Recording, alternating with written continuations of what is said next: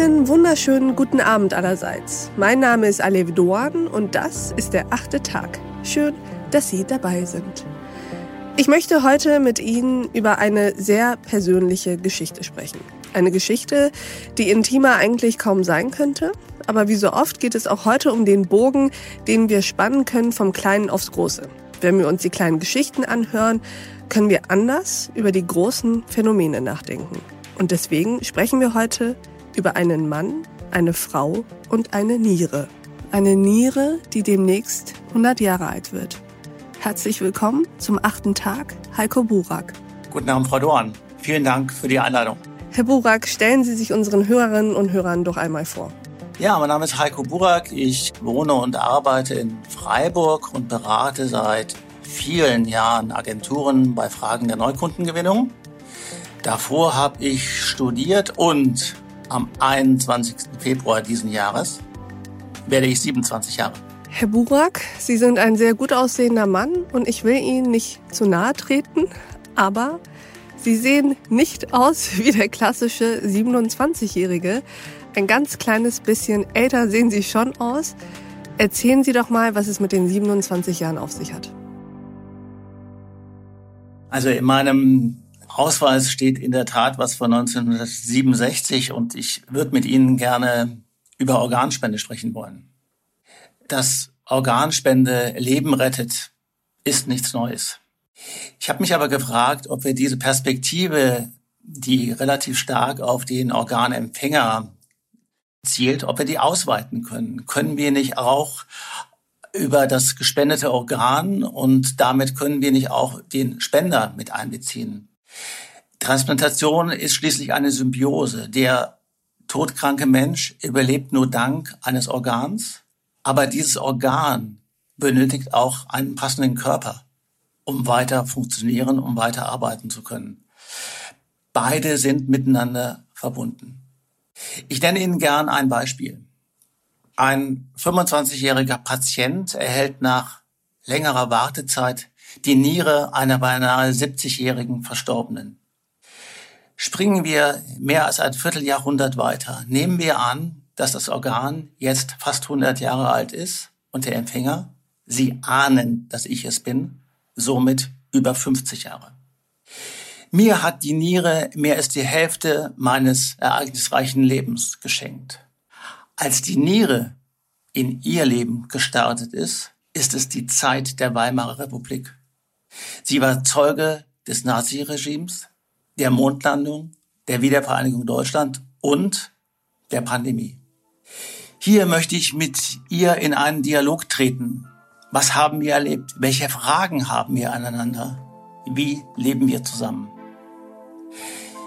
Kennen Sie das Lied Niemals geht man so ganz? Niemals geht man so ganz. Irgendwas von mir bleibt hier. Es hat seinen Platz immer bei dir.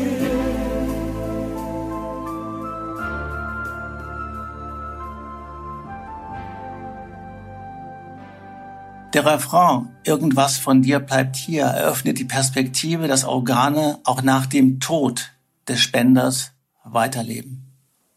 Dieser Trost, mehreren Menschen das Dasein zu retten, erhält eine weitere Komponente. Ein Angehöriger, der einer Organspende zugestimmt hat, sagte das so. Mein Sohn geht erst, wenn sein Herz im Empfänger aufhört zu schlagen. Organspende rettet Leben und es lässt am Leben. Ich habe heute Abend an Sie, liebe Zuhörer, eine Bitte. Ich gebe zu eine große Bitte. Ich wünsche mir, dass Sie darüber nachdenken und entscheiden, was im Falle Ihres Todes mit Ihren Organen passieren soll. Sollen diese gespendet werden oder soll genau das nicht geschehen? Mir kommt es nicht darauf an, wie Sie sich entscheiden, aber dass Sie sich entscheiden, ist wichtig. Überlassen Sie dies nicht Ihren Angehörigen. Herzlichen Dank, Herr Burak, für diese einleitenden Worte in Ihre Geschichte, stellvertretend für viele Geschichten rund um Organspende. Erzählen Sie uns doch mal von sich, von Ihrem Gesundheitszustand, als Sie die Organspende, diese Niere, um genau zu sein, erhalten haben. Ich würde es gern mal auf drei Aspekte fokussieren wollen. Ich war vorher an der Dialyse und habe das Ganze siebeneinhalb Jahre gemacht. Und ich würde gern einfach mal gucken, was hat sich denn einfach verändert. Und als erstes fällt auf, dass ich einfach mehr Zeit hatte. Mir wurde ein ganzer Tag geschenkt. Ich habe an der Zeit, als ich dialysiert habe, das Ganze dreimal in der Woche gemacht. So fünf, fünfeinhalb Stunden. Und dann fährt man dann nochmal hin und fährt wieder zurück, wird eine Maschine angeschlossen. Da ist man mal so locker sieben Stunden dabei und das ist alles weggefallen. Ich habe einen ganzen Tag mehr pro Woche Zeit für mich zur Verfügung gehabt das war eine Revolution. Das war ganz, ganz toll. Und ich konnte danach wieder alles essen. Ich war vorher relativ eingeschränkt. Also ich habe in der Zeit studiert und konnte quasi nicht in die Mensa gehen, weil so etwas wie Gemüse, so etwas wie Salat, so etwas wie Kartoffeln eigentlich tabu waren. Mit schlechtem Timing hätten mich zwei, drei Bananen umgebracht.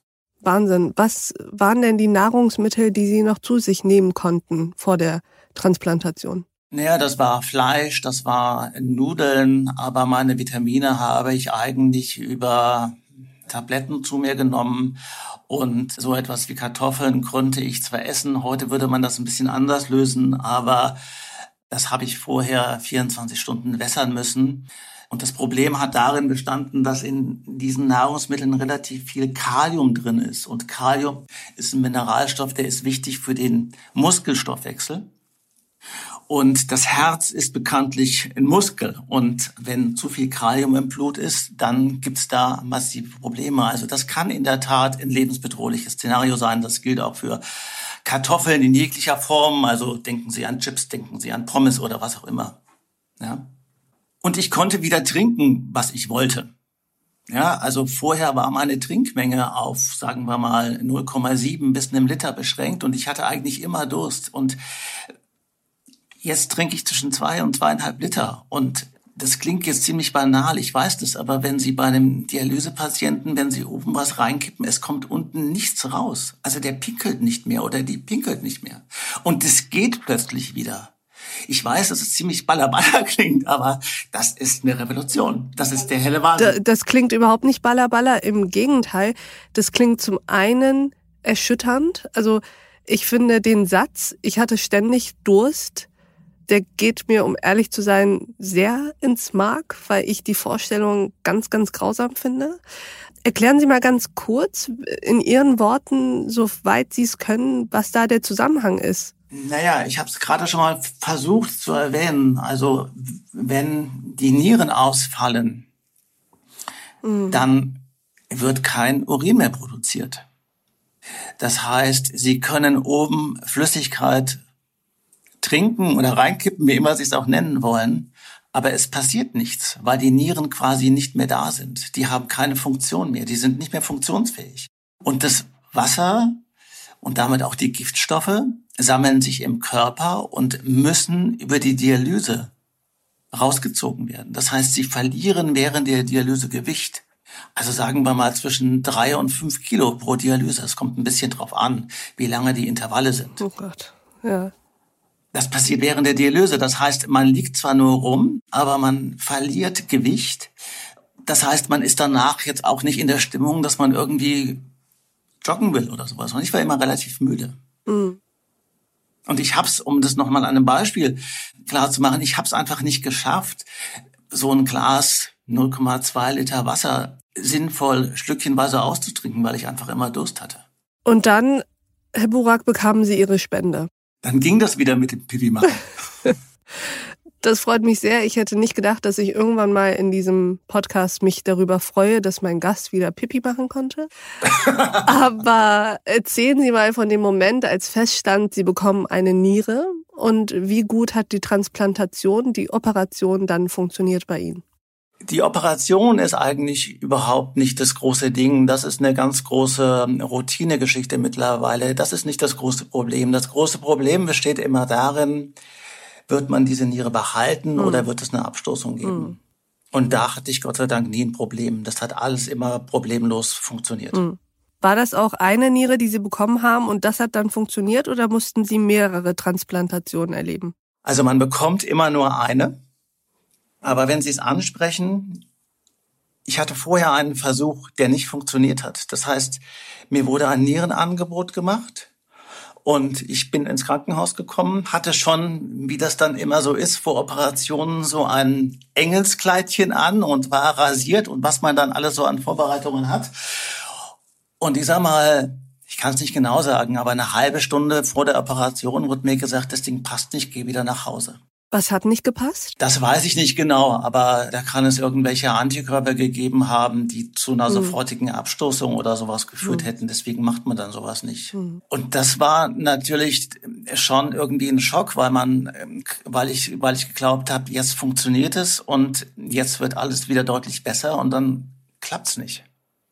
Das war echt scheiße. Hm. Das glaube ich. Nun sind Sie ja heute. Und das Ganze ist an einem Freitag, dem 13. passiert. das ist auch noch okay.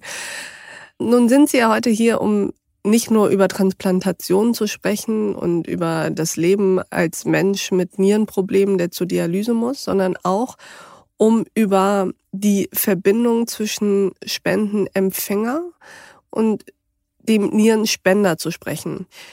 Was wussten Sie über die Niere, die Sie bekommen sollten? Was wussten Sie über den Spender, die Spenderin?